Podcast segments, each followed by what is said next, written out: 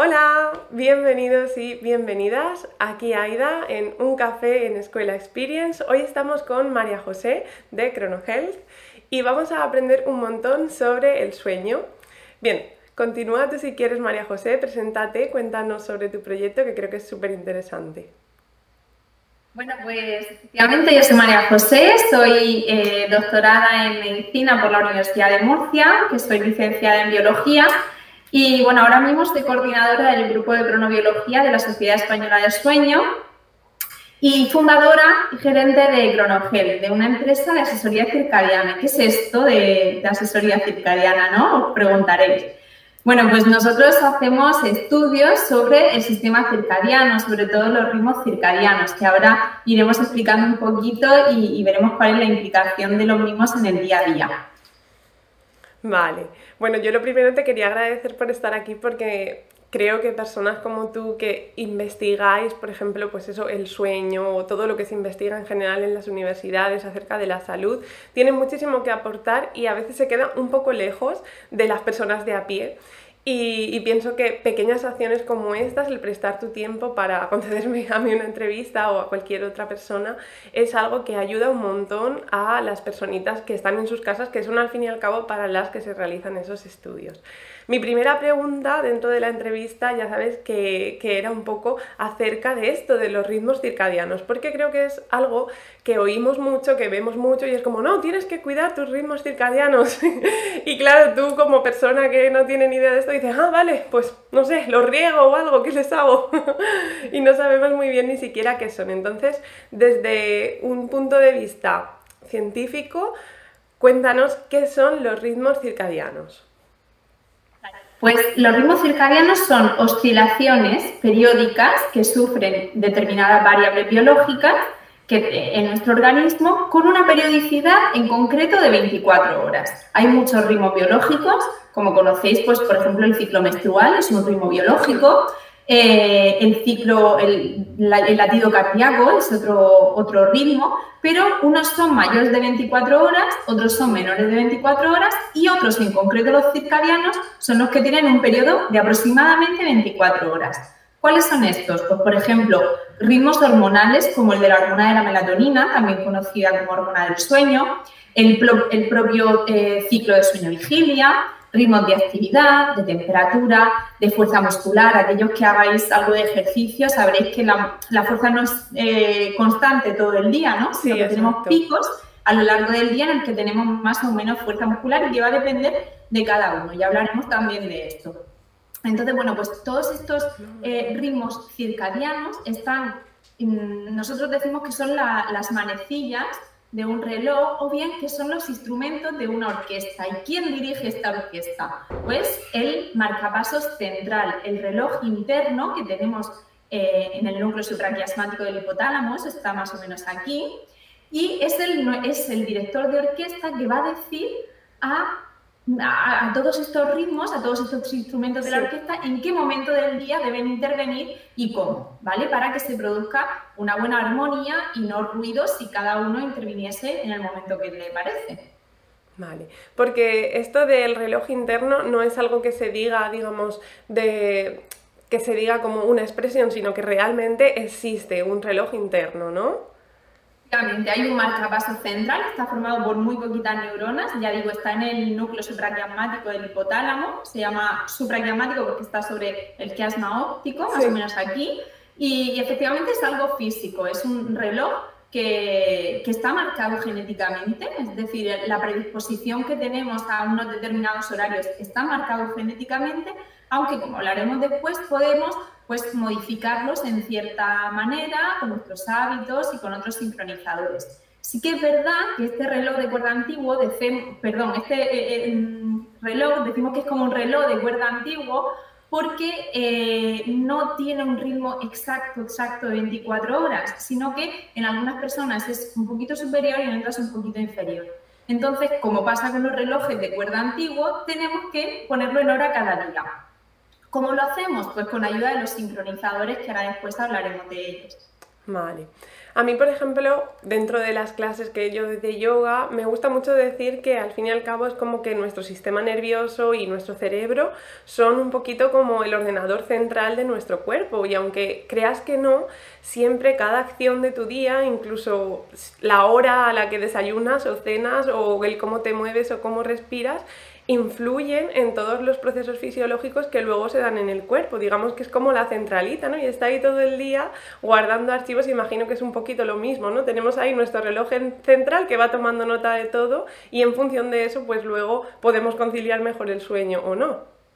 Totalmente. Este reloj, ya digo, entre todos los sincronizadores que hay, hay uno que es el principal y el más potente que es eh, la luz, ¿vale? Entonces, este reloj central, este eh, director de orquesta, va a recibir la luz que llega a la retina a través de, no quiero usar mucho tecnicismo porque no es el caso, pero bueno, a través de un tracto que se llama el tracto retino hipotalámico, une la, la retina con el hipotálamo y recibe la señal luminosa que llega a nuestra retina. Y esta es la que le dice a nuestro reloj la señal más potente que pone en hora a nuestro reloj, que le dice es hora de dormir o es hora de despertarse, lo que sea.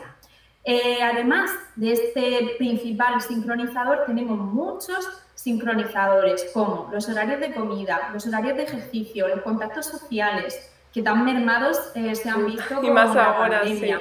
Eh, los horarios de trabajo establecidos por, por el horario social o el horario de trabajo entonces, todos ellos le van a ir diciendo, si somos regulares, le van a ir diciendo siempre a la misma hora a nuestro reloj, como dices, a nuestro eh, sistema operativo central, qué hora del día es y este, a través de conexiones nerviosas y hormonales, le va a ir diciendo al cuerpo qué hora del día es y en qué momento tienen que intervenir cada uno de esos eh, ritmos que hablábamos. ¿Y hasta qué punto antes de entrar más en detalle de qué podemos hacer para dormir mejor o no, ¿hasta qué punto es importante el dormir bien? Porque, bueno, yo, por ejemplo, eh, antes no cuidaba tanto mi rutina de sueño y a raíz de leer más acerca de ello es cuando dije, jolín, es que da igual prácticamente lo que comas, lo que te ejercites o lo que hagas en general, incluso que medites, que practiques yoga, si es que resulta que no duermes bien o no duermes en horas que son suficientemente restauradoras para tu sistema operativo al final. ¿Hasta qué punto es tan importante desde el punto de vista más científico? Realmente he llegado a una muy buena conclusión. Nosotros siempre decimos que eh, la salud se soporta por cuatro pilares, ¿vale? Eh, tenemos muy claro que es muy importante una buena alimentación, tenemos muy claro que es importante hacer ejercicio, tenemos clarísimo que es importante eh, mantener una buena actividad mental, pero muchas veces dejamos de lado dos pilares que nos quedan ahí que pueden estar juntos o separados, que son el sueño. Cada vez tenemos un poquito más de conciencia con el sueño, pero aún tenemos mucho eh, que, aprender y, y que interiorizar. Entonces tendríamos un pilar, que sería el sueño, y el otro pilar, el momento del día en el que ocurren todas estas actividades que hemos dicho. Porque efectivamente tengo que hacer deporte, pero si ha pasado el día y no he hecho deporte, lo mejor es dejarlo para el día siguiente y no ponernos a, no meternos al gimnasio a las 12 de la noche con la luz azul intensísima que tienen, con actividad, ¿vale? Entonces es importante que lo hagamos todo, por supuesto, pero hay que controlar bien en qué momento del día hago cada una de esas actividades. Entonces, eh, todos, los, todos los ritmos circadianos deben estar en lo que se llama una relación de fase adecuada, eh, que uno ocurre después del otro y a continuación, ¿no? Pero eh, además de esto, nosotros siempre decimos que tenemos tres relojes, ¿vale? Bueno, perdona, ¿esto lo vas a editar? ¿Esto lo Normalmente vas a editar, no, pero si quieres sí. Ah, vale, no, no, es por si me meto en esto o te contesto solamente directo. No, no, no, tú, puedes, tú puedes contar todo lo que tú quieras, María José, además en el orden que quieras. Para mí esto pues es un café en Spirit, como si nos tomásemos un café juntas y tú me cuentas. pues además, me parece que eh, es súper interesante y, y no está siendo como excesivamente técnica, sino que está dando detalles técnicos que yo creo que son importantes también para que entendamos el porqué de las cosas y si alguien no entiende algún término, sin problema lo puede buscar, que mucho usamos las tecnologías y a veces no las usamos para justamente esto, para buscar lo que no entendemos y creo que sin problema puedes explicar y usar los tecnicismos incluso que necesites y si alguien no entiende algo que lo busque y ya está. ¿vale? Pero que es súper, súper bien. Sigue.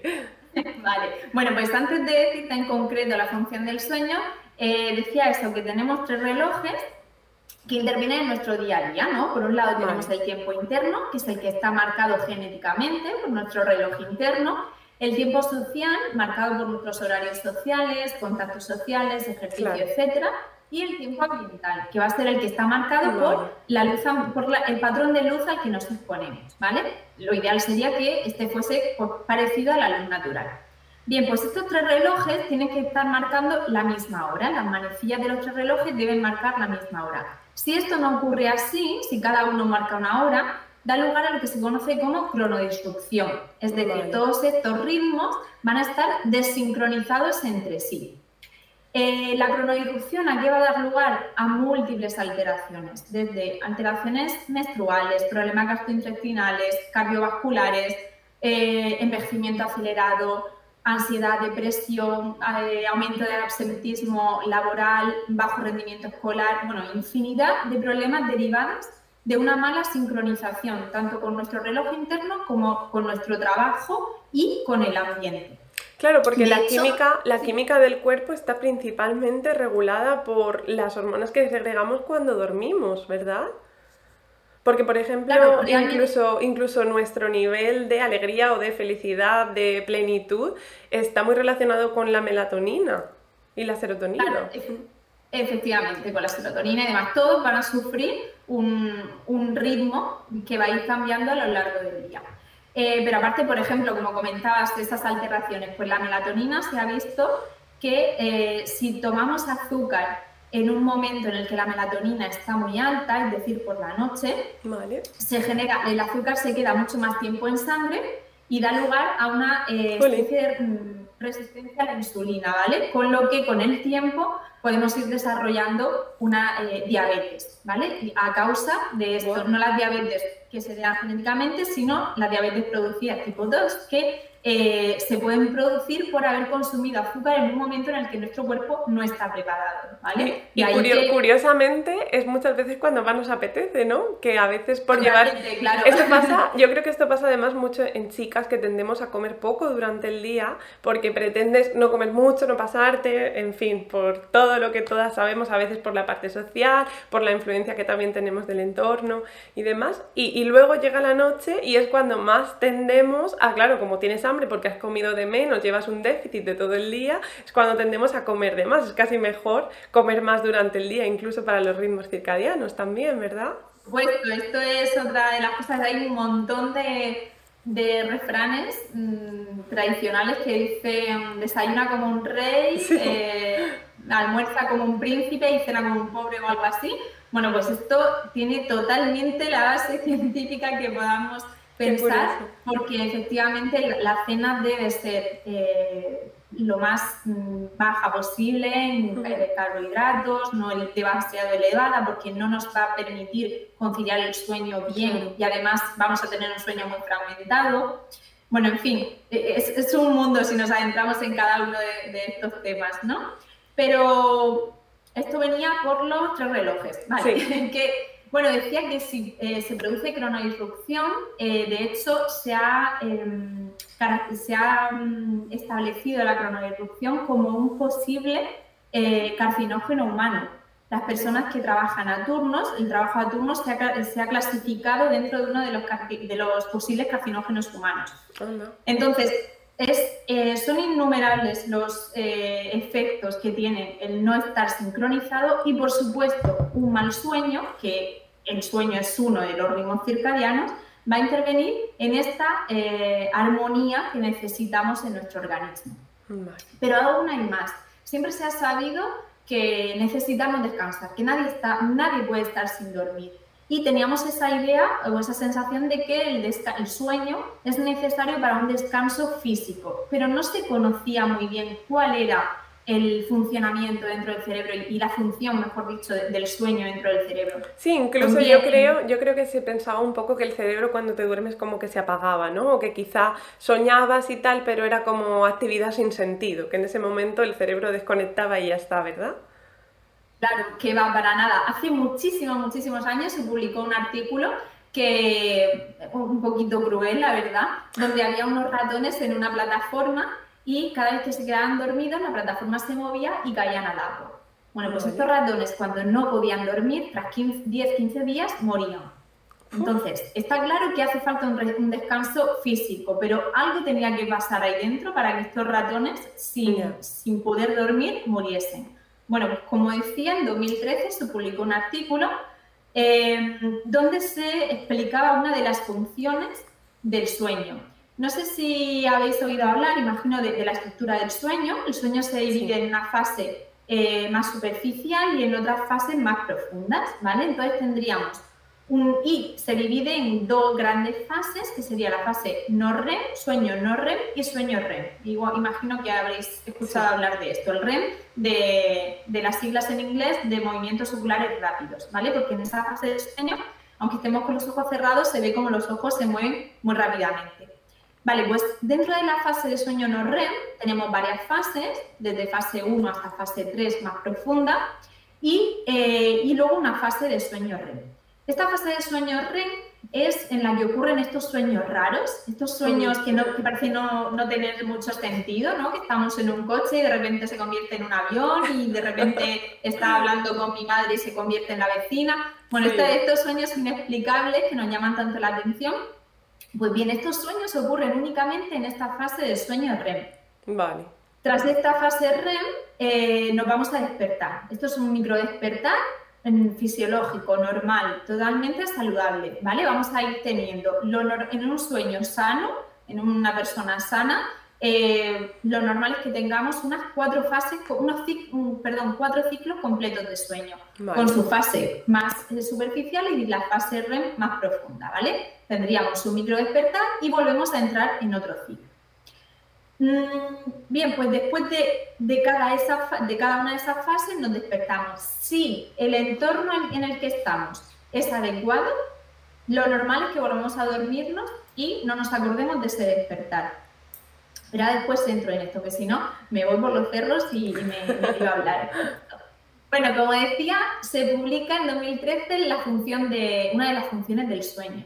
Bueno, pues se vio que justo en esta fase, en la fase REM, eh, vienen los barrenderos, vienen los limpiadores del cerebro, ah. igual que nosotros pues comemos y, producimos sustancias de desecho que no queremos y expulsamos al exterior, pues en el cerebro ocurre lo mismo, las neuronas están funcionando y se van generando productos de desecho que salen al espacio intersticial, ¿no? salen fuera de, de esas neuronas y se quedan ahí en el suelo, en la calle.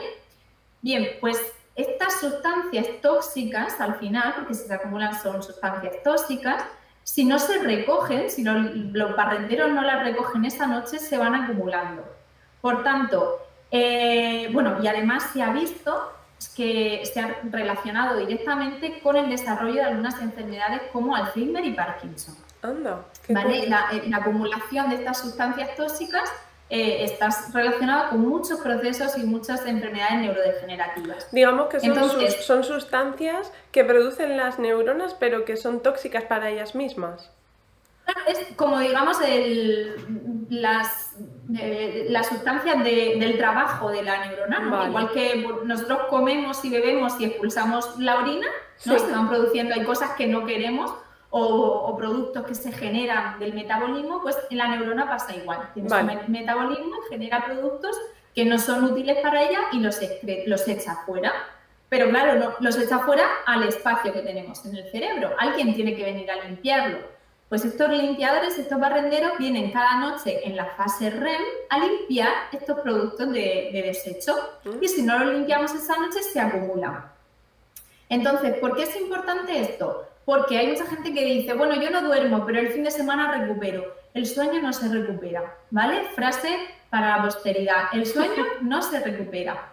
Podemos estar físicamente muy cansados y dormir, dormir más un día determinado, pero estas sustancias que se han acumulado esta noche, pasado mañana no se van a limpiar, ¿vale? Se van a acumular y van a ir generando esos acúmulos de, de sustancias tóxicas que pueden producir después una... No estamos diciendo que no duerme una noche y desarrolla Alzheimer, no, no es el caso, ¿vale? Pero es un factor más a incluir en, los factores que podamos tener para desarrollar determinadas enfermedades. Claro, pero sí es cierto que esto es incluso, bueno, no sé si tiene realmente que ver, pero es algo notable. Cuando tienes una mala noche de sueño o duermes muy poco, al día siguiente es como que la mente está espesa. Y no es solo una sensación, es algo real, porque cuando tú has dormido mal o poco, al día siguiente es que de verdad que cuando quieres, pues eso, pensar, te cuesta más, es como que te cuesta más incluso racionalizar las cosas, ¿no?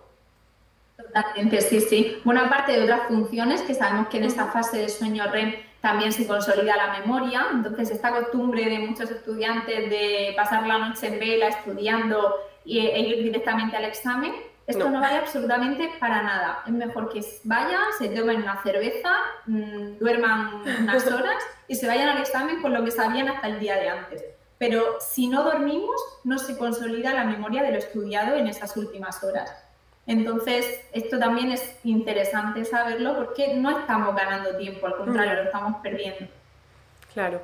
Y así de cara también a que, por ejemplo, las personas que nos están escuchando puedan mejorar sus patrones de sueño, ¿cuáles son los consejos más importantes? Porque, por ejemplo, lo de las pantallas es algo que sabemos de sobra.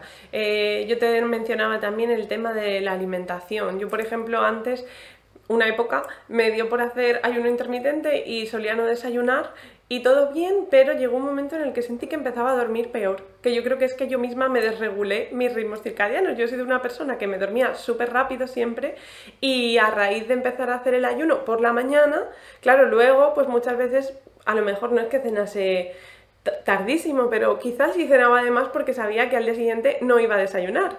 Entonces al final es como que yo misma creo que me había desregulado un poco los ritmos circadianos y entonces ya dije, bueno, se ha acabado, voy a desayunar y lo que voy a hacer es, actualmente, por ejemplo, me levanto bastante temprano porque además a mí me gusta y, siento que me sienta bien, imagino que esa es la parte del reloj biológico, ¿no?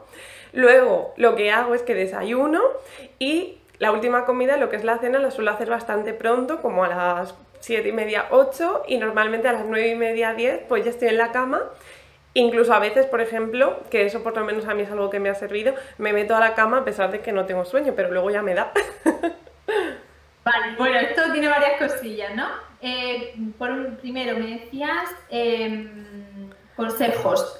Eh, como buen ritmo circadiano, el sueño mm, y todos los ritmos eh, se integran dentro de esta bolsa que nosotros decimos que para tener una correcta salud circadiana tenemos que hacer sincronización, contraste y regularidad. Y vamos a ver qué son estas tres cosas, ¿no? Y se va a aplicar a todo lo que me has hablado, a los horarios de comida, de sueño, de ejercicio, de todo. Vale, pues en primer lugar. Al final es que todo importa, ¿eh? Es como que todo es súper importante para dormir bien y a la vez dormir bien es súper importante para todo. Realmente nosotros siempre decimos que la noche prepara el día y el día prepara la noche. No podemos llegar a la cama y decir es hora de dormir, pum, apago la luz y me duermo. No es así. Tenemos que haber preparado el sueño previamente y al contrario, como decía, si no tengo una buena noche, luego no voy a tener un buen día. Entonces, en cuanto a regularidad en todo, horarios de acostarme y levantarme, de ejercicio, de contactos sociales, de todo, siempre a la misma hora. ¿Vale? Esto va a ser lo más importante porque así es uno de, los, mm, uno de los principales sincronizadores que le dice a mi sistema circadiano, a mi director de orquesta, qué hora es. Entonces, si cada día le digo una hora, lo vuelvo loco y ya no sabe cómo anticiparse. nosotros, ¿por qué llevamos reloj en la muñeca? Para no llegar tarde a los sitios, ¿no? Para anticiparnos a los cambios que van a haber. Pues el sistema circadiano, el reloj, es para lo mismo, para anticiparnos a lo que va a venir después. Curiosamente, curiosamente esto lo hacemos con los niños cuando son pequeños. No, no, tiene que comer a su hora, tiene que descansar, no, que no, que no lo alteres que va a dormir y luego nos hacemos mayores y ala, ni caso. Claro, es verdad, yo, bueno, soy mami de un peque de dos años y, y, antes, bueno, pues hasta la hora que sea me quedo trabajando, no pasa nada, no, y ahora dices, jolín, es que media hora de sueño en él, de cambio, me desajusta todo el día. Entonces, sí que es verdad que te hacen concienciarte un poquito más y, te ayudan en esto. Eh, entonces, respecto a la regularidad, lo que decimos, siempre a la misma hora, todo lo que hagamos, importante, no, eh, que no haya mucha diferencia entre los días de semana y los días eh, libres, fines de semana, o bueno, si es trabajo a turnos, pues días de trabajo y días libres.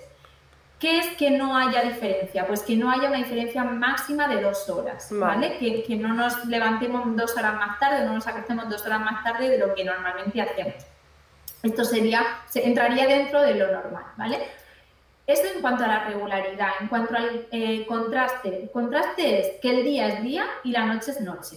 Esto parece muy sencillo, pero es que al final pasamos el día en burbujas, en oficinas, en clases, bajando la pantalla, porque, la persiana porque me molesta la pantalla del ordenador, em, en fin, una luz tenue todo el día, muchas veces en silencio, a veces, bueno, con esto del teletrabajo ya ni te cuento, eh, ni contactos sociales, ni horarios establecidos fijos, nada de nada. Entonces, esto tiene que estar durante el día. Tenemos que buscar esa zona de trabajo, sea la oficina o sea casa, donde tengamos luz, donde podamos tener algún tipo de contacto social, aunque sea virtual, me da lo mismo, pero quedar con alguien, tomar el café con vosotros, por ejemplo, y, tener ese contacto social siempre establecido y regular. Y cuando llegue la noche, tenemos que decir al, reloj que es de noche, y no lo hacemos. No lo hacemos porque pasamos todo el día en la oficina o en el trabajo, en esta cueva que te decía antes, y cuando me voy a casa resulta que me pongo con los móviles, tablets, ordenadores, televisión recibo un montón de luz azul, todos los dispositivos electrónicos emiten luz azul, ¿vale? Y esta luz azul es la que incide directamente sobre el sistema circadiano y le dice que es de día. Entonces resulta que a las 8 o las 9 de la tarde llego a casa y le digo a mi, reloj que se tiene que despertar, cuando es el momento de decirle que tiene que ir a dormir pronto.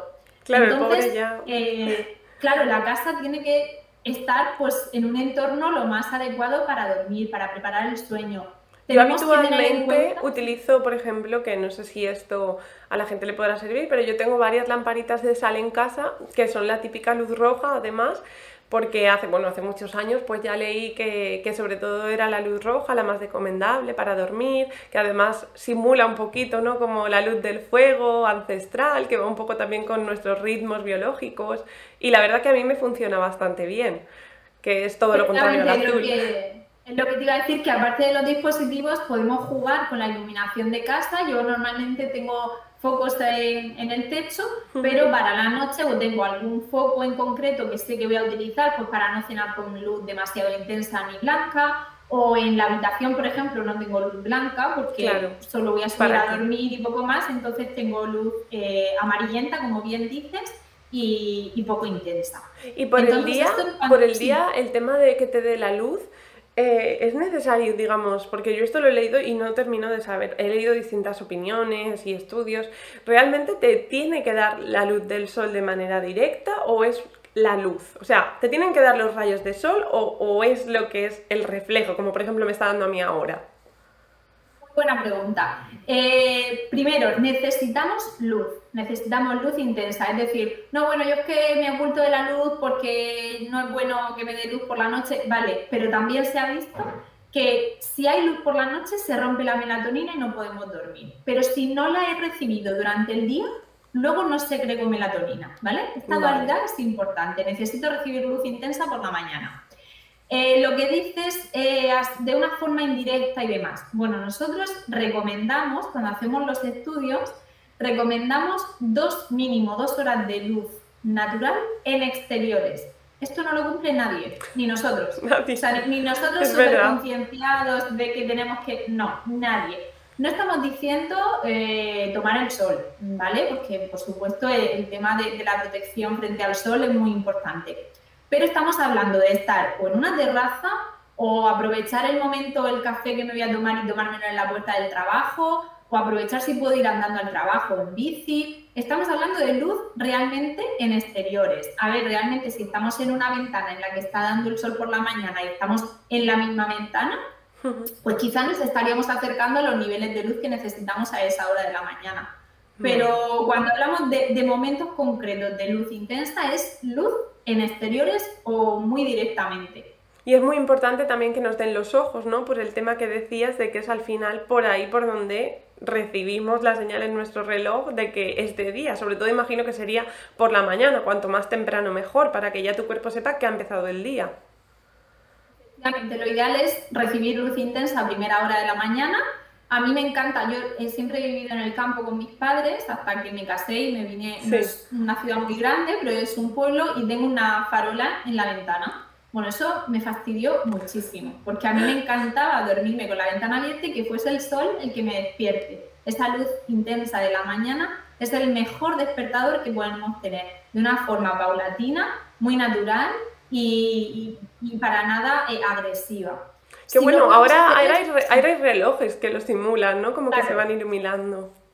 Claro, si no tenemos la posibilidad de esto, porque ya digo, yo tengo que bajar la persiana porque tengo la farola en la misma ventana, pero si no podemos hacer esto, pues hay relojes que simulan el amanecer y es una forma más adecuada para despertarnos, porque dependiendo en, qué momento suena el reloj, dependiendo en qué fase de sueño estemos, puede resultar muy agresivo y muy incómodo el despertador, ¿vale? Si estamos al final de una fase REM donde ya estamos a punto de despertarnos, pues eh, nos puede sentar medio bien, pero como nos pille en medio de una fase profunda de sueño, nos despertamos de muy mala manera. Entonces, esto también es, importante, controlar cómo nos vamos a despertar y cómo gestionar este momento. Y dos últimas preguntas de este tema. Eh, cuando duermes, lo mejor es tener un ambiente completamente oscuro, ¿no? O sea, es necesario que esté la habitación en completa oscuridad porque aunque sea una poquita la luz que te entra, eso, aunque tú sientas que no notas nada, realmente tenemos esos receptores, esa centralita recibiéndolo, ¿verdad? Sí, efectivamente. La luz se ha visto, bueno, de hecho, eh, la luz pasa a través de la, del párpado. Aunque estemos con los ojos cerrados, se, ha hecho, se han hecho varios estudios eh, donde se ve cómo se inhibe la melatonina a pesar de tener los ojos cerrados, los párpados cerrados. El encender la luz se ha visto como inhibe la melatonina casi al máximo, casi hasta desaparecer la melatonina, simplemente por tener luz en la habitación a pesar de estar durmiendo con los ojos cerrados. Entonces, si esto no es posible, lo ideal es tener un antifaz. En primer lugar, por esto, porque la luz pasa continuamente. Y en segundo lugar, porque cuando tenemos el final de esa fase REM y tenemos un micro despertar, eh, si en ese momento está todo oscuro y tranquilo, pues es más fácil volver a conciliar el sueño. Mientras que si tenemos otras alteraciones por fuera, es difícil conciliar. Y respecto al, pues por ejemplo, cuando posponemos el despertador, ¿eso es algún indicativo de que estás en medio de una fase REM o no tiene nada que ver? Porque hay personas que se despiertan a la primera que suena el despertador, personas que lo posponen eternamente. ¿Eso tiene algo, alguna recomendación de pues es mejor que te despiertes a la primera o mejor que lo dejes y te despiertes a los 10 minutos? ¿Eso hay algo que, que hayáis visto? Más eh, cuestión de hábitos y de costumbres, ¿no? Sí que es verdad que si nos pillan un buen momento de despertarnos, hay momentos, incluso aunque no sea nuestra hora de despertarnos, eh, que a las 6 de la mañana, por ejemplo, pues he dormido muy bien esa noche, me despierto sin querer y sin tener que despertarme esa hora y resulta que me siento descansado y me siento muy bien, muy bien preparado para despertarme y levantarme. Pues puede ocurrir que coincida en ese momento un, del, del día en el que digo, bueno, pues me ha sonado el despertador y estoy bien preparada. Pero sí que es verdad que está bastante arraigado en cada uno el yo pues pongo el reloj y yo me suena y me levanto, ¿vale? Entonces yo creo que es más una cuestión de, de costumbres. Eh, no sé, mi marido, por ejemplo, es que se lo pone tres cuartos de hora antes de la hora de levantarse. Entonces el hecho de saber que tiene tres cuartos de hora por delante y dice, bueno, pues yo lo apago, ya, yo creo que es, es, más cuestión de costumbre. Porque si te pillas en una fase profunda, profunda, desde luego soy yo la que lo apago y, termina hasta el gorro del despertador porque no lo despierta él. Entonces, aunque tengamos cierto ritmo, cierta parte que viene biológica, digamos, ¿no? Porque al final sí que es cierto eso de que hay personas que son más de mañanas, personas que son más de tardes, ¿no? Imagino que aunque tú seas una persona que por ritmo biológico sea más de tarde, tú puedes reeducar tu ritmo, ¿no? Puedes como alinear esos tres ritmos que decías. Exactamente, además lo has dicho muy bien. Se llama alinear o encarrilar también. Vale. ¿vale? Efectivamente se llama, eh, lo que dices, esa preferencia horaria es la tipología circadiana. Como decimos, está marcada genéticamente. Esto se ha probado en muchos estudios, donde en búnkers que había de, la Segunda Guerra Mundial se metieron estudiantes y eh, dejaron eh, con comida continua, sin ningún tipo de señal temporal exterior, ni relojes, ni nada, eh, los, bueno, los móviles ni existían cuando se hicieron los estudios Y, entonces los dejaban ahí y cada uno entraba en lo que se llama curso libre, ¿vale? Curso libre es que me acuesto y me levanto cuando me va pidiendo el cuerpo y me voy, eh, me voy sincronizando con mi propio reloj. Eh, ha habido personas que tienen un ritmo de hasta 36 horas, ¿vale? Lo normal es que podamos eh, alargarlo, ¿vale? Es difícil encontrar personas que tienen un periodo menor de 24 horas. Por eso, este cambio horario que tuvimos, eh, el cambio horario de verano, mm, nos sienta mucho peor que el de invierno. Nos cuesta más que nos quiten una hora que nos la den, ¿vale? Porque nuestro sistema circadiano en realidad tiene un periodo de aproximadamente 24,5 horas, ¿vale? lo normal, la mayoría. Pero ya digo, hay personas que en curso libre pues, se pueden tirar ritmos de 28, de 30 horas. Luego también, por, esa, por esa razón, imagino que también cada persona necesita dormir un número de horas, que esto es algo que tienes que ir aprendiendo también con el tiempo, desarrollando buenos hábitos y ya empezando a ver, bueno, a ver, si duermo siete horas estoy cansadísimo, pero si duermo siete y media me encuentro mejor, ¿no? Está también ahí ese estudio. Efectivamente, nosotros damos para adultos una recomendación de 7 a 9 horas, pero que esto es no, yo es que con 6 horas estoy fantástico, pues adelante. Si no bosteza durante el día, como decimos, adelante. Claro, mi novio, por ejemplo, él duerme normalmente pues como una hora más que yo y él siempre me dice, es que soy más grande, necesito más tiempo. siempre me dice eso, yo digo, bueno, no sé si será así, pero es verdad que él necesita siempre un poquito más. es verdad, esto va a depender de cada uno y ya digo, habrá personas... Mm, es verdad que mucho más de 12 horas, por ejemplo, tampoco es saludable pero en torno a eso, las 7, 9 horas y que haya personas que duerman 10 horas, pues es totalmente normal. Otra cosa es que estemos durmiendo más porque estemos durmiendo en un periodo, en un momento del día en el que no es adecuado. Este es otro tema, porque quizás todas las horas que estamos echando en la cama no son eh, profundas y no son de sueño. Como decías antes, yo me meto en la cama y a veces no tengo sueño, pero luego me da. Con esto hay que tener cuidado. Si estás a gusto, estás bien en la cama y eso no te genera ansiedad, perfecto. Pero hay personas que el hecho de estar en la cama y no quedarse durmiendo les genera mucha ansiedad. Y al final lo que se hace es una asociación de la cama con un sitio de estrés. Porque me quiero dormir, no concilio el sueño, sé que me tengo que dormir porque me tengo que levantar temprano y al final se convierte en una pescadilla que se muerde la cola y asociamos la cama a un sitio que no nos deja dormir.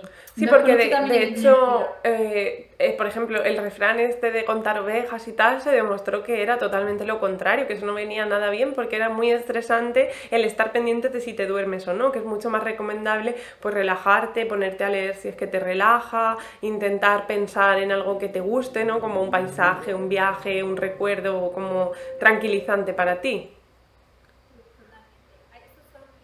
Hábitos en cuanto a la regularidad que hablábamos antes, pues cada uno tiene que encontrar su hábito para preparar el sueño que más le guste, que puede ser desde tomar una infusión, este es otro tema que podemos entrar también, el tema de, la temperatura y las infusiones, eh, escuchar música, hacer yoga, mm, no desde luego un yoga muy intenso, pero, pero sí, cada uno tiene que encontrar su actividad preparatoria al sueño. Vale, bueno, de todas formas, yo aquí como siempre, pues a la gente le animo a que si quiere dejar cualquier pregunta, nos la haga llegar y más adelante pues te invitamos otra vez y ya está, que a mí además me encanta escucharte, me parece súper interesante. La última parte a la que quería que le dedicásemos un ratito, aunque sea un poquito, era el tema de los suplementos, porque yo creo que esto también es a veces algo que no llegamos a saber o a entender, digamos, el ciudadano de a pie, bien porque las publicidades son muy engañosas, porque claro, tú te pones a leer y todo es maravilloso, todo te va a ayudar a, quedarte durmiendo o incluso cuando alguien lo promociona, pues pasa lo mismo, tú dices, ya, pero ¿es verdad de verdad o me lo dices porque te están pagando para que me lo digas o hasta qué punto, ¿no? Y luego muchas veces porque lo pruebas y no sabes si te está funcionando o no, porque tú lo pruebas y dices, se supone que voy a dormir mejor y entonces te preguntas, ¿estás durmiendo mejor?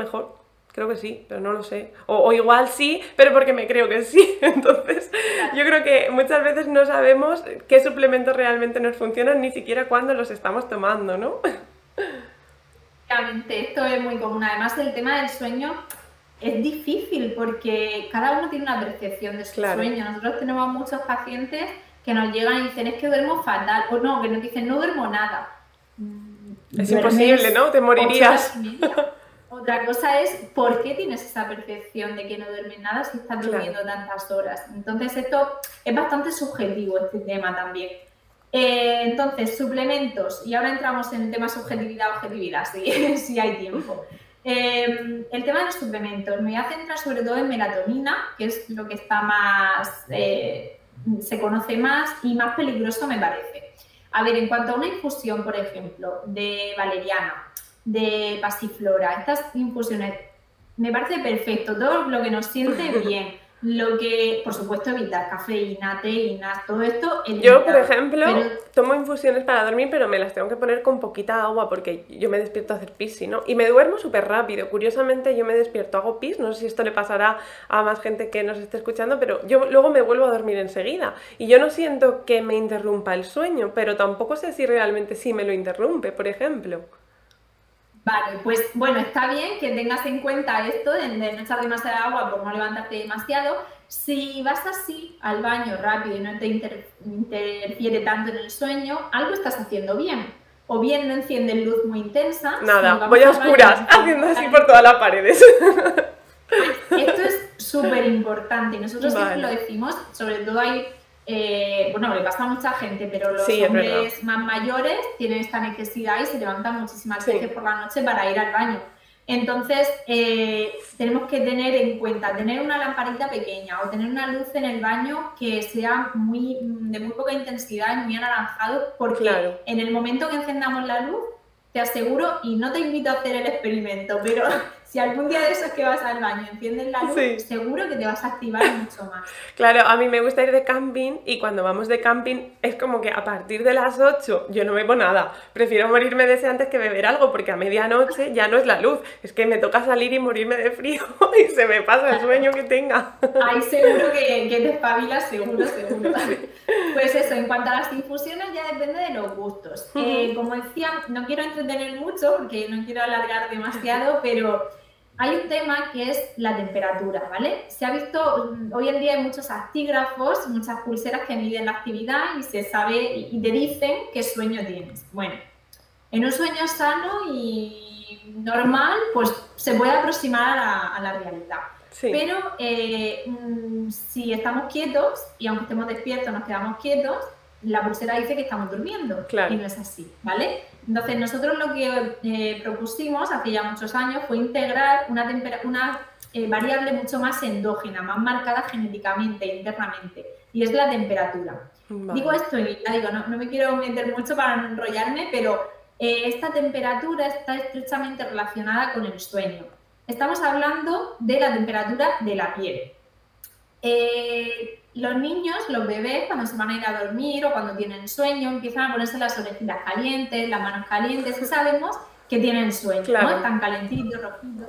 Bueno, pues esto es porque nuestra temperatura interna de dentro tiene que expulsarse y salir hacia afuera. Como una máquina, las máquinas cuando las apagamos están, están calientes, funcionando, se tienen que enfriar, ¿no? Para, dejan de funcionar y se enfrían para mm, reponerse. Pues nosotros igual estamos funcionando, toda nuestra maquinaria está funcionando, está caliente internamente y cuando vamos a dormir, cuando apagamos la maquinaria, se tiene que enfriar. ¿Cómo hacemos esto? Vasodilatando, abriendo todos los capilares y haciendo que ese calor salga hacia afuera, ¿vale? Lo que se llama disipar calor. ¿Por dónde? Por las ventanas térmicas que tenemos, manos, pies, orejas. Entonces, eh, Qué curioso. me resulta súper curioso porque a mi pareja, Juanpe, que también es profe, parte de Escuela de Spinning, a él le pasa que se le ponen las orejitas todavía coloradas y yo cuando lo veo le, toco la oreja y siempre le digo, ya tienes temperatura de irte a dormir y lo mando a la cama. le digo, ¡ale a la cama! totalmente, totalmente. Eh, es, muy interesante y es así. Eh, está disipando calor porque está enfriando su maquinaria interna y puede estar preparado para ir a dormir. Entonces, ¿qué hacen las infusiones? Pues quizás no es tanto la pasiflora o la valeriana, que puede ser, es que una em, infusión caliente, aunque nos la tomemos solo de agua caliente, ayuda a vasodilatar. ¿vale? Cuando nos tomamos algo caliente hace que los capilares se abran y expulsemos calor. Entonces es como si abrimos esa ventana al exterior y empezamos a expulsar calor hacia afuera. ¿Vale? Entonces, de aquí, de ahí que una infusión caliente o lo típico de la abuela, tómate el vaso de leche caliente al, ir a acostar. Solo pues, tiene de cierto la parte de caliente, ¿no? Porque que sea leche o no, imagino que no, no influye. Tal cual. Bueno, está el, tema de la relación de la leche que lleva triptófano, bueno, ahí podríamos entrar, pero principalmente es más el calor. un vaso de agua caliente nos puede ayudar a disipar calor y a, a empezar a vasodilatar para expulsar calor hacia afuera y poder quedarnos durmiendo. Esto es muy curioso cuando nos vemos en invierno tapados enteros con el nórdico y sacamos un pie hacia afuera. Si estamos muy tapados y no podemos expulsar el calor hacia afuera, necesitamos buscar esa ventana térmica y por eso hay mucha gente que saca el pie debajo de fuera de, la sábana. Claro, de, hecho hay gente que dice, yo si no saco el pie no puedo dormir. Efectivamente. O hay gente que, aunque se esté totalmente destapado, necesita taparse una parte solo del cuerpo, ¿vale? Pues esta regulación tiene mucho sentido, ¿vale? Y tiene toda su base eh, científica, por, así decirlo. Necesitamos encontrarnos a gusto con la temperatura del entorno, de la habitación, pero también necesitamos tener la posibilidad de expulsar calor hacia afuera. Aquí tenemos que controlar bien el entorno. Si la habitación tiene mucho calor, si hay una temperatura muy elevada, no voy a poder disipar calor. Si hay más, fuera, más calor fuera que, el que yo quiero expulsar, no puedo hacerlo. ¿vale? De ahí que la habitación tenga que estar en más o menos 19, 22 grados así. Ya ves, es que me enrollo mucho. No pasa nada, me parece súper interesante de verdad.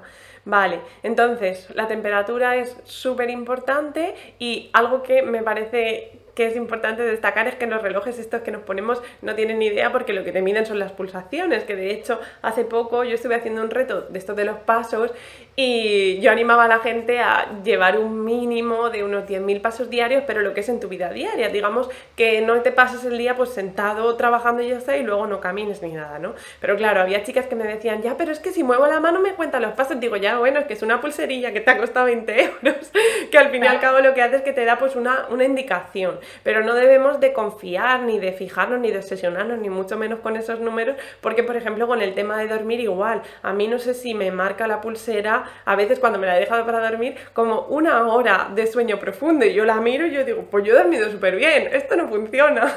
y claro, me puse a leer y dije, efectivamente, esto no funciona, pero ni un poco, no tiene nada que ver, te mide las pulsaciones y creo que en función de eso, según estuve investigando, pues te dice que has dormido una hora de sueño profundo porque en ese momento las pulsaciones habían cambiado o algo así, no sé. Imagino que vosotros a, través de la temperatura sí que reguláis de manera más exacta y controláis el sueño, ¿no?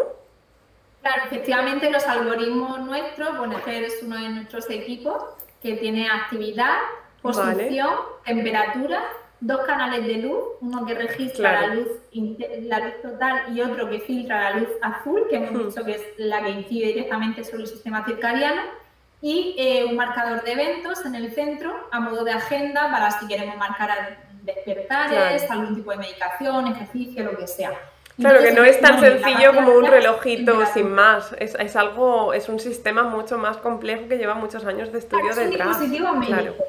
Claro. claro, es dispositivo médico, no está pensado para el usuario final para que se lo compre y lo lleve a diario. No, es más para, un diagnóstico concreto o para una revisión cada seis meses o una vez al año, que lo hacemos o a través de nosotros mismos o a través de clínicas que trabajan con nosotros y, ya digo, pero no, está pensado para llevarlo a diario. Eh, a mí me gusta mucho porque creo que es, pues eso, yo te preguntaba por suplementos, ¿no? Hay veces que yo creo que los suplementos son un poco como un parche, pero sin embargo el problema sigue estando en la raíz y en este caso lo que se busca es la raíz, ¿no? ¿Qué hábitos son los que están impidiendo que tus ritmos circadianos estén sincronizados y que tus también tus hormonas del sueño estén reguladas, digamos que vais ahí al origen y al final eso es lo, interesante y lo que a la larga, pues jolín, se va a notar, ¿no? La gente imagino que, que, lo notará y mucho, merece mucho la pena invertir en algo así que lo que trata siempre es la raíz. Yo, por ejemplo, con la práctica de yoga,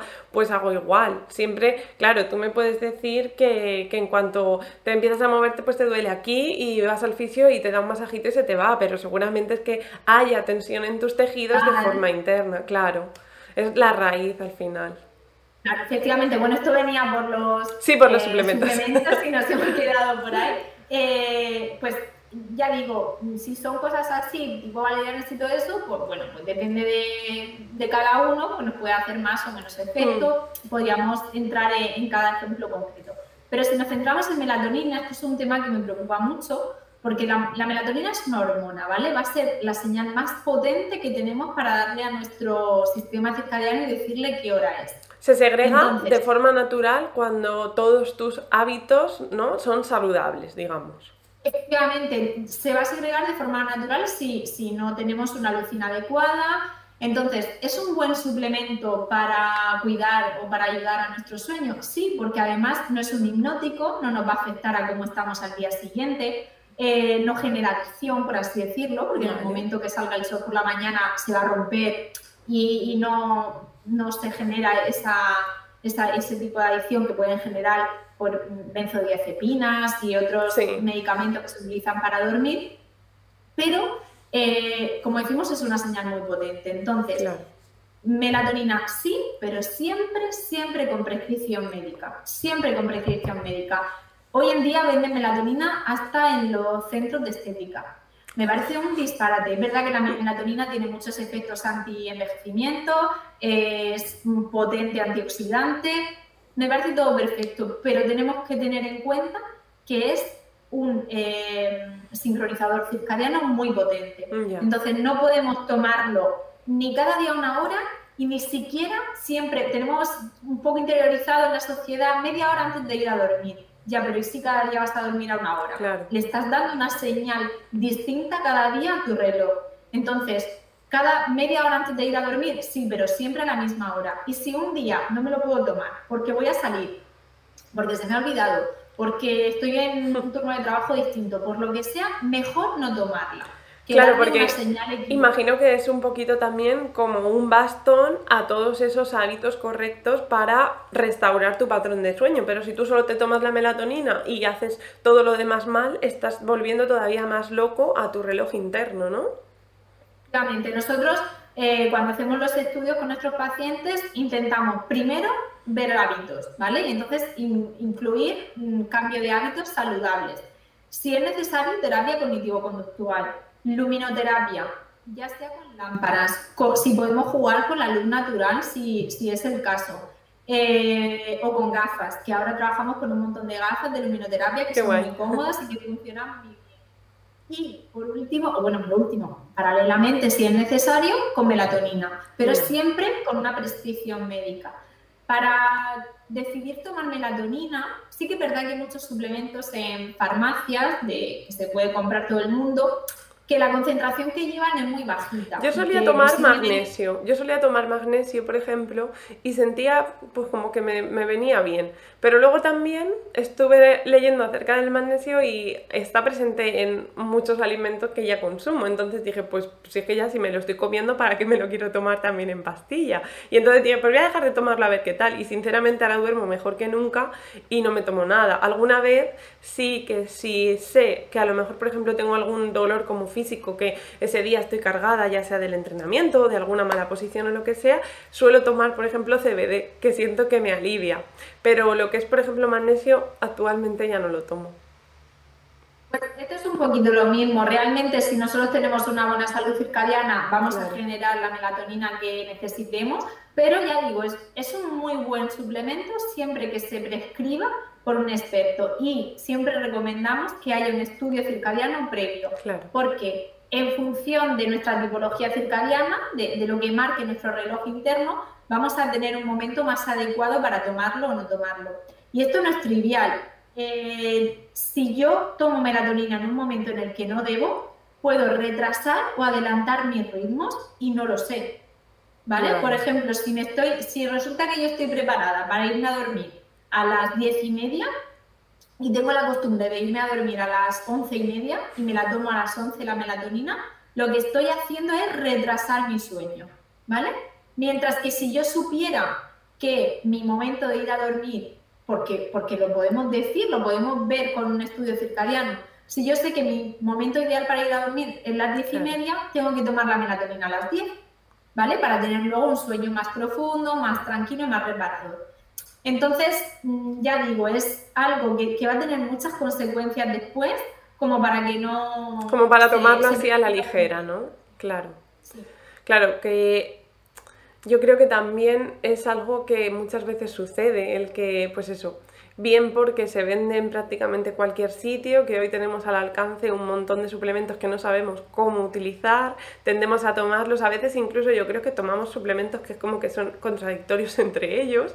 Luego, por ejemplo, la ashwagandha, yo también he leído mucho sobre ella, pero tampoco termino de, pues eso, digo, pues si es que para qué voy a tomar yo ashwagandha si, si duermo bien, ¿no? Que tú lees es súper bueno, no sé qué, no sé cuánto, y entonces ya dices, ah, pues lo necesito, voy a comprármelo, pero realmente duermes ya bien, pues entonces genial, no duermes bien, vale, cumples todo lo que deberías hacer para dormir bien, ¿no? Efectivamente. Que luego a lo mejor eh, hoy en día se conocemos la apnea de sueño, ¿no? Pero hasta ahora, pues o soy roncador y voy a una clínica de sueño o no tengo problemas de sueño. No, es que los trastornos de sueño son muchos. Puede ser apnea, puede ser un, síndrome de piernas inquietas o puede ser un retraso de fase, que es que mi, reloj está roto y me duermo, en el, me duermo más tarde de lo que debería.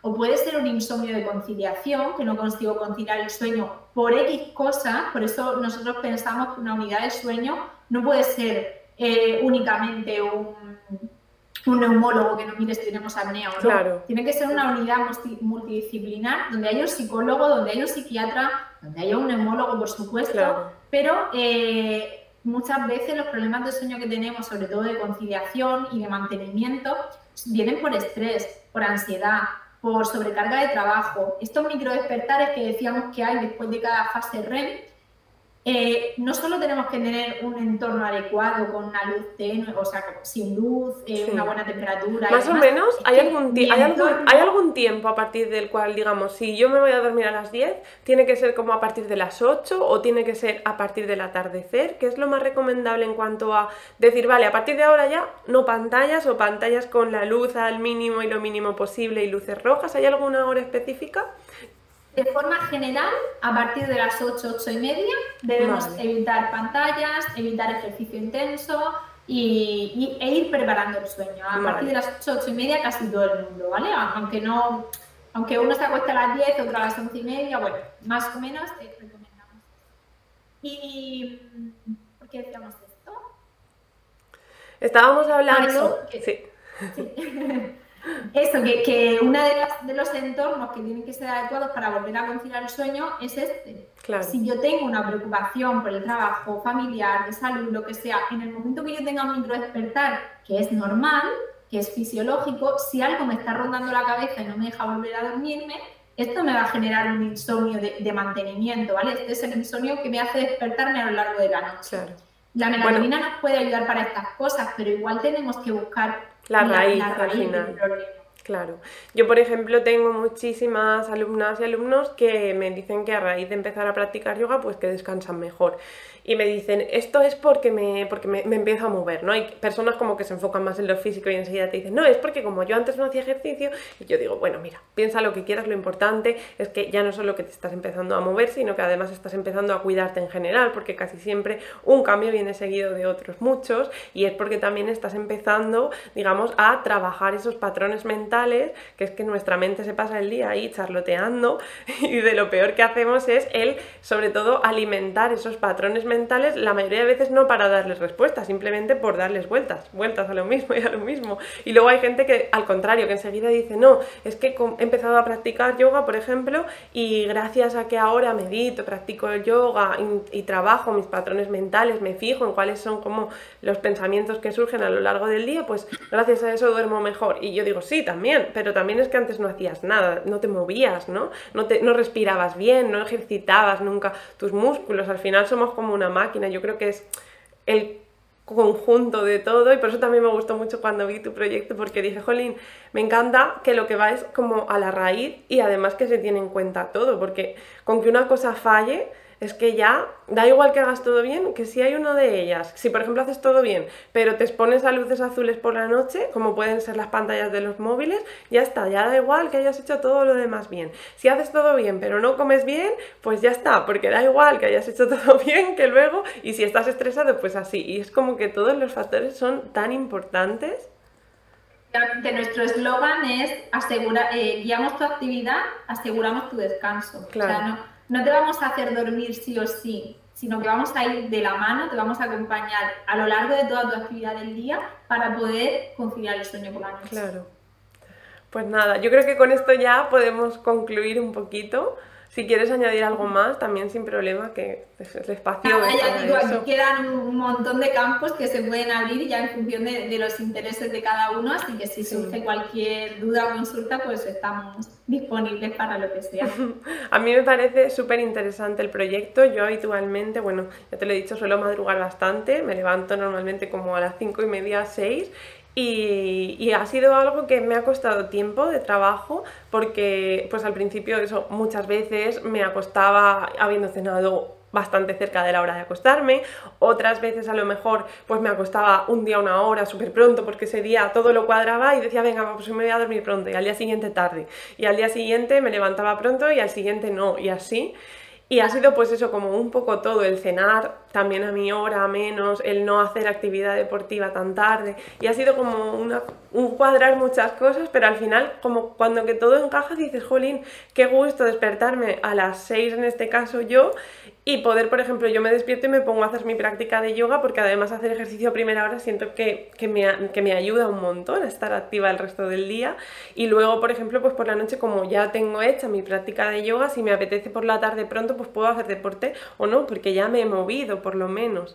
Y así como que he ido cuadrando todo y actualmente digo, qué gusto el acostarme a las 10 de la noche y dormirme, porque siento que me viene el sueño y no sé, la verdad creo que es un trabajo que merece mucho la pena.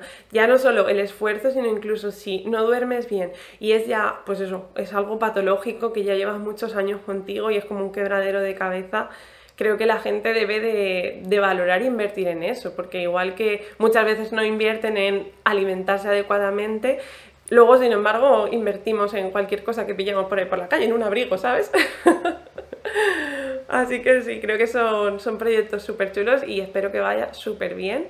Si alguien nos necesita, pues dejo por aquí abajo tu contacto también. Y imagino que... Bueno, y a vosotros también agradeceros que primero vuestro canal, que me parece súper interesante, aunque todavía no me he atrevido a hacer todo eso, ¿vale? Pero, ¿qué hacéis? Pero pero bueno, que, ayuda muchísimo que deis visibilidad a temas tan importantes que, y tan implicados en, la salud, en el autoconocimiento pues y, y en todo lo que tenemos que ir tomando conciencia y dando importancia y priorizando. Sobre todo yendo, como hablábamos, a la raíz de las cosas, porque no sobra con que, pues eso, con que digas, ah, pues me compro este suplemento, o eh, pues me tomo esto y con eso me sobra, o me compro una máquina de las que te da masaje así y ya con eso a ver si adelgazo, o a ver si me pongo en forma, o no sirve tampoco con sí que... es verdad que, requiere muchísima voluntad por parte del usuario, porque no se trata de una pastilla, se trata de un cambio de hábitos que cuesta, se trata de un mantenimiento que cuesta, entonces tienes que estar concienciado realmente. Nosotros no tenemos el secreto, nosotros tenemos una guía y un acompañamiento y una propuesta para cada uno y personalizada, pero el, el trabajo es de cada uno, por supuesto. Pues sí, si no lo haces tú por ti, nadie lo va a hacer. Así que a mí me alegra de ver que cada vez la gente eso lo va entendiendo más. Bueno, ya no te robo más tiempo. Muchísimas gracias por todo y te mando un abrazo. Que me parece súper guay además. Yo vivo en Cartagena y me parece súper guay que, seas de la Universidad de Murcia. Me encantó también cuando lo vi. ¿Qué de? ¿Perdona? Que pertenecéis a la Universidad de Murcia. Y que digo que yo que vivo en Cartagena además lo vi y dije, anda, qué guay. Bueno, yo soy de Alicante, pero me gusta mucho Murcia. Y entonces lo pensé, dije, qué guay que además estén por ahí. Así que a ver si, a ver si voy a veros. Yo estoy en Cartagena, yo estoy de Cartagena. ¿Pero eres de Cartagena? ¿Eres de aquí? Pues estamos en el mismo Cartagena sitio. Y vivo, sí, sí, no, no lo sabía. Y vivo en Cartagena. Pues yo pensaba que como pertenecíais a la Universidad de Murcia, que estabas allí también. ¡Qué guay! No, la empresa sí que, bueno, de hecho es una empresa en la que, que está coparticipada por la Universidad de Murcia, pero bueno, desde el confinamiento y demás estoy teletrabajando y, y estoy en Cartagena ahora. ¡Qué guay! Bueno, pues cuando quieras un espécimen para comprobar sus ritmos, a ver si he hecho todos mis cambios bien, aquí me tienes. Supuesto, por supuesto, cuando queráis y, Vale. y caracterizamos los movimientos y todas Venga, las posturas. vale. que aplicamos. Genial, muchas gracias. Un besito. Gracias. Adiós. Hasta luego.